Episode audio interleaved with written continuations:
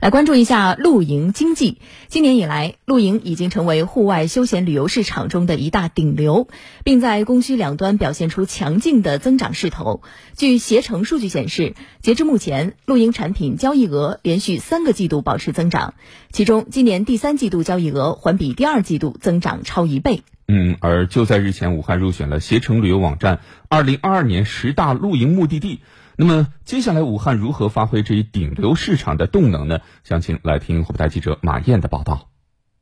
近日，文化和旅游部等十四部门印发《关于推动露营旅游休闲健康有序发展的指导意见》。意见提出，要做大做强露营旅游休闲上下游产业链，提出在多种场所建设营地，发展休闲露营服务，鼓励露营多点开花，充分满足居民城郊周边的休闲需求。武汉作为携程旅游网站评选出的二零二二年十大露营目的地，记者发现，该市旅游市场上的露营产品也越来越丰富。武汉木兰草原露营，武汉旅游市场推出了多元化产品组合，比如我们景区就尝试推出了各种露营加模式，包括露营加玩乐、露营加亲子、露营加景区、露营加团建等产品。种类多样的露营产品不断吸引着游客的关注。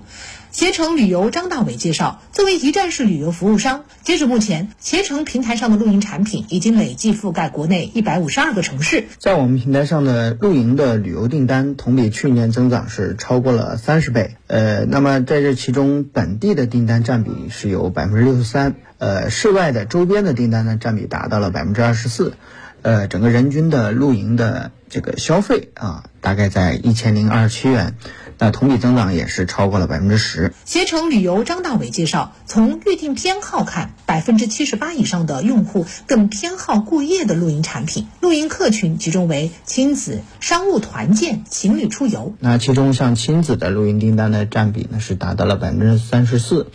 呃，商务啊，就像以团建为主的这种订单产品呢，呃，这个占比是在百分之十九，整个情侣的出游订单占比也是达到了百分之十八。记者走访武汉东湖景区，发现不少露营地与景区或者企业联合举办户外活动，吸引游客，将品牌宣传融入露营之中。在东湖小绿洲露营地，记者看到，为了吸引游客，这里有手绘手作、草地运动、趣味桌游等融入到露营之中。给游客提供了多元化的体验。东湖小绿洲露营地运营负责人娜娜，嗯，就在上周末二十号，我们刚刚举办了一场小绿洲艺术营地的活动。我们这个位位置呢，与东湖彩蛋巨型氦气球交相辉映，现场的效果呢，给人感觉也特别好。整个营地的话，我们融合了艺术美学。自然科学、本地文化等等这样的一些元素，嗯，当然我们也也是想致力于打造自然亲子、湿地研学、艺术露营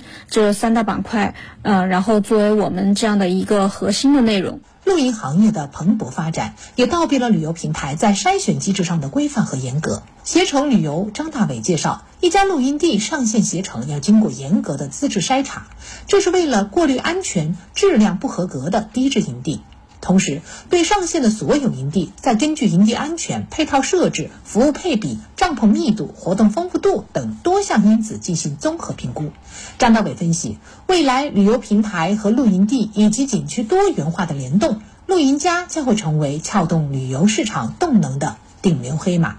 明年携程的露营呢，仍然会重点的聚焦在营地的服务质量的提升和这个商品的竞争力的增强方面，呃，同时呢，也会推出像露营加民宿，还有这个联营体验卡等这一类的创新项目。